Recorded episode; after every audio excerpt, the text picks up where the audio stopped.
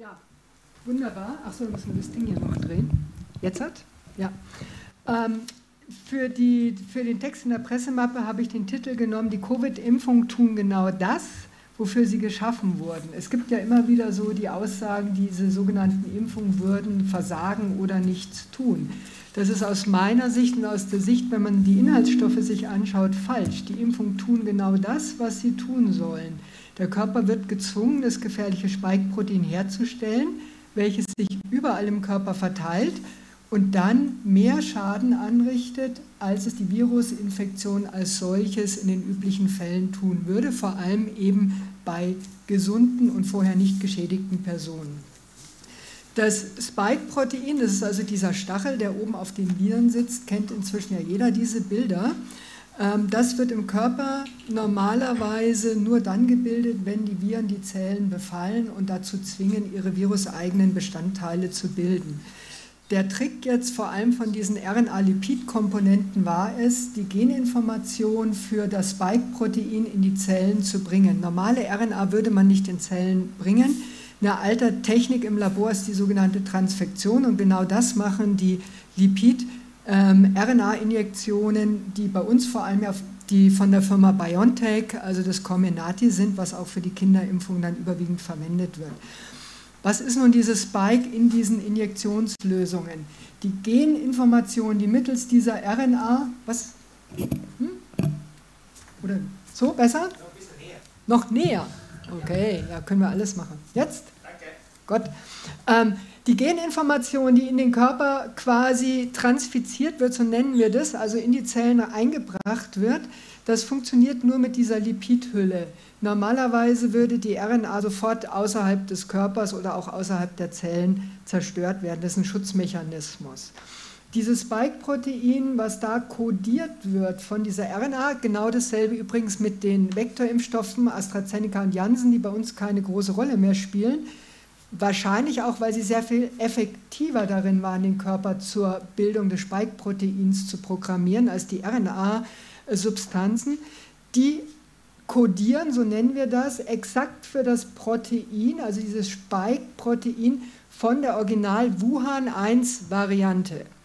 Und über diese Wuhan-1-Variante gibt es inzwischen praktisch keinen Zweifel mehr, dass diese eine sogenannte Gain-of-Function-Variante ist. Das heißt, das ist ein Virus, was es so nicht in der Natur gibt, sondern wo durch langjährige, würde ich mal sagen, optimierende Experimente im Labor äh, eine Optimierung sowohl für die Anpassung an den Menschen gemacht wurde, man sieht das in den Gensequenzen, als auch leider sehr viele Schadpotenziale in exakt dieses Spike-Protein einkloniert worden. Das heißt, das Spike-Protein wurde gentechnisch so verändert, dass es jetzt Eigenschaften hat, die ein natürliches Spike-Protein nicht hätte. Publiziert ist es, ist, die Quelle ist auf dem Zettel mit drauf, ähm, unter anderem von der Frau Segretto sehr detailliert. Die wichtigsten Punkte sind, es wurde optimiert an den humanen ACE2-Rezeptor, das ist ein Rezeptor, der auf sehr vielen Zellen ist, anzudocken, aber zusätzlich an den Neuropilin-Rezeptor. Damit kann dieses Spike-Protein in Nervenzellen eindringen und die schädigen. Der ACE2-Rezeptor ist, ich habe ähm, gestern noch eine Publikation gefunden, klingt jetzt wie Herr Lauterbach, ja. Ähm, die ist tatsächlich, ich konnte sie nicht mehr ausdrucken, vom 5. Oktober 2020. Und da steht schon explizit sehr schön beschrieben in PubMed, dass das Spike-Protein von SARS-CoV-2 die Stammzellen der Blutbildung schädigt.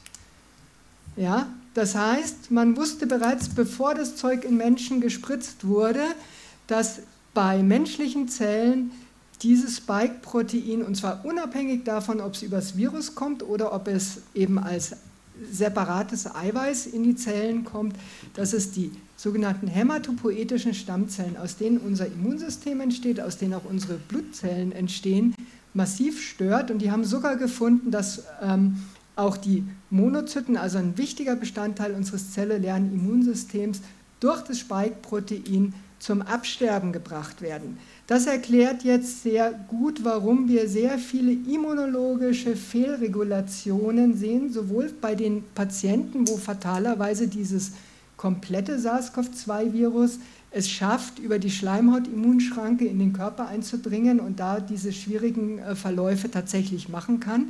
Aber viel gefährlicher ist es, diese große Menge von Spike-Protein, die der Körper aufgrund der RNA-Injektion bilden muss, die diese gefährliche Eigenschaft in den Körper bringen und damit tatsächlich das Immunsystem nachhaltig stören. Die ersten Reaktionen sieht man. Die Leute, die ein, zwei oder mehr solche Injektionen hatten, sind infektanfälliger, kriegen das zweite Mal Covid, das dritte Mal Covid, das vierte Mal Covid, kriegen andere Erkrankungen. Und ganz häufig hört man Gürtelrose. Gürtelrose ist ein klassisches Kennzeichen für ein kompromittiertes Immunsystem. Das sind Herpesviren, das ist das Varicella-Zoster-Virus, also das Windpockenvirus was nach den Windpocken bei uns im Körper schlummert und normalerweise vom Immunsystem unter Kontrolle gehalten wird. Und wenn das Immunsystem gestört ist, dann kann dieses Varicella-Zoster-Virus wieder aufflammen und dann gibt es nicht Windpocken, sondern dann gibt es die Gürtelrose. Und zeitgleich mit Beginn dieser Injektionen nahm auch dramatisch die Rate der Gürtelrosenfälle und anderer Herpesvirusfälle zu. Und das ist ein ganz typisches Zeichen dafür, dass diese Injektionen tatsächlich das Immunsystem nachhaltig stören. Und das ist etwas, wo wir jetzt noch keine fatalen und schweren Probleme sehen in den meisten Fällen. Das baut sich auf, das kumuliert sich mit jeder Spritze mehr. Unser Immunsystem kann sich regenerieren, unser Körper kann sich regenerieren. Das sieht jeder nach einer Chemotherapie, dass die Leute doch durchaus wieder eine sehr gute Gesundheit erlangen können. Aber wenn ich permanent einen neuen Schlag auf das Immunsystem und auf den Körper setze, dann wird es schlecht. So, und wie können wir jetzt nun dieses Impfspike nachweisen? Das wird gemacht. Der Körper bildet dieses Spike in allen möglichen Zellen. Das Fatale ist nämlich auch wiederum, es bleibt nicht an der Injektionsstelle, wie immer propagiert wurde, sondern diese Lipidlösungen sind explizit so ausgewählt, das können Sie in Interviews und Publikationen von Herrn Sahin nachlesen, Sie sind explizit so ausgewählt, dass sie in die Lymphknoten wandern und sich im Körper verteilen.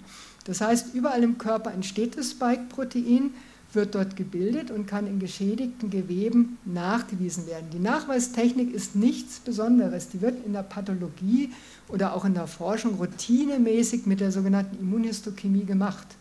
Ja, da ist kein Voodoo dabei, sondern man braucht einfach Antikörper, also Bausteinchen, die dieses Spike-Protein erkennen und damit kann man dann genauso wie man Tumoren charakterisiert oder andere Erkrankungen charakterisiert, dieses Spike-Protein im Gewebe nachweisen. Und genau das ist das, was die Pathologen machen.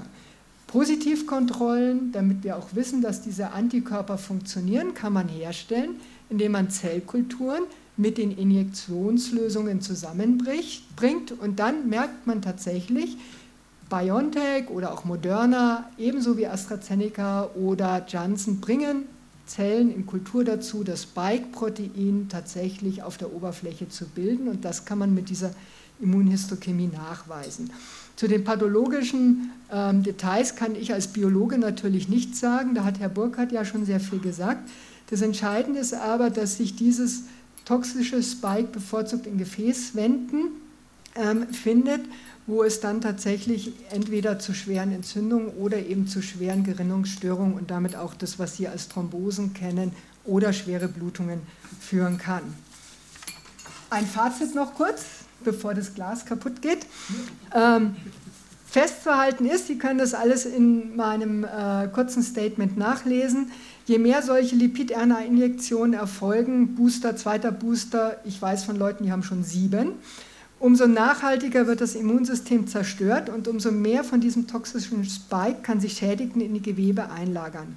Ein gesunder Körper, hatte ich gesagt, kann viele Schäden reparieren, aber irgendwann ist die Regenerationsfähigkeit erschöpft. Und dann gibt es immer wieder neue Schäden, die sich aufbauen. Noch schlimmer ist es, wenn diese gefährlichen Gemische auf das sich erst ausbildende Immunsystem von kleinen Kindern oder sogar Säuglingen kommen. Dann wird dieses Immunsystem bereits von Beginn an so geschädigt, dass das Kind vermutlich sein gesamtes Leben lang schwere Immunitätsprobleme haben wird. Danke.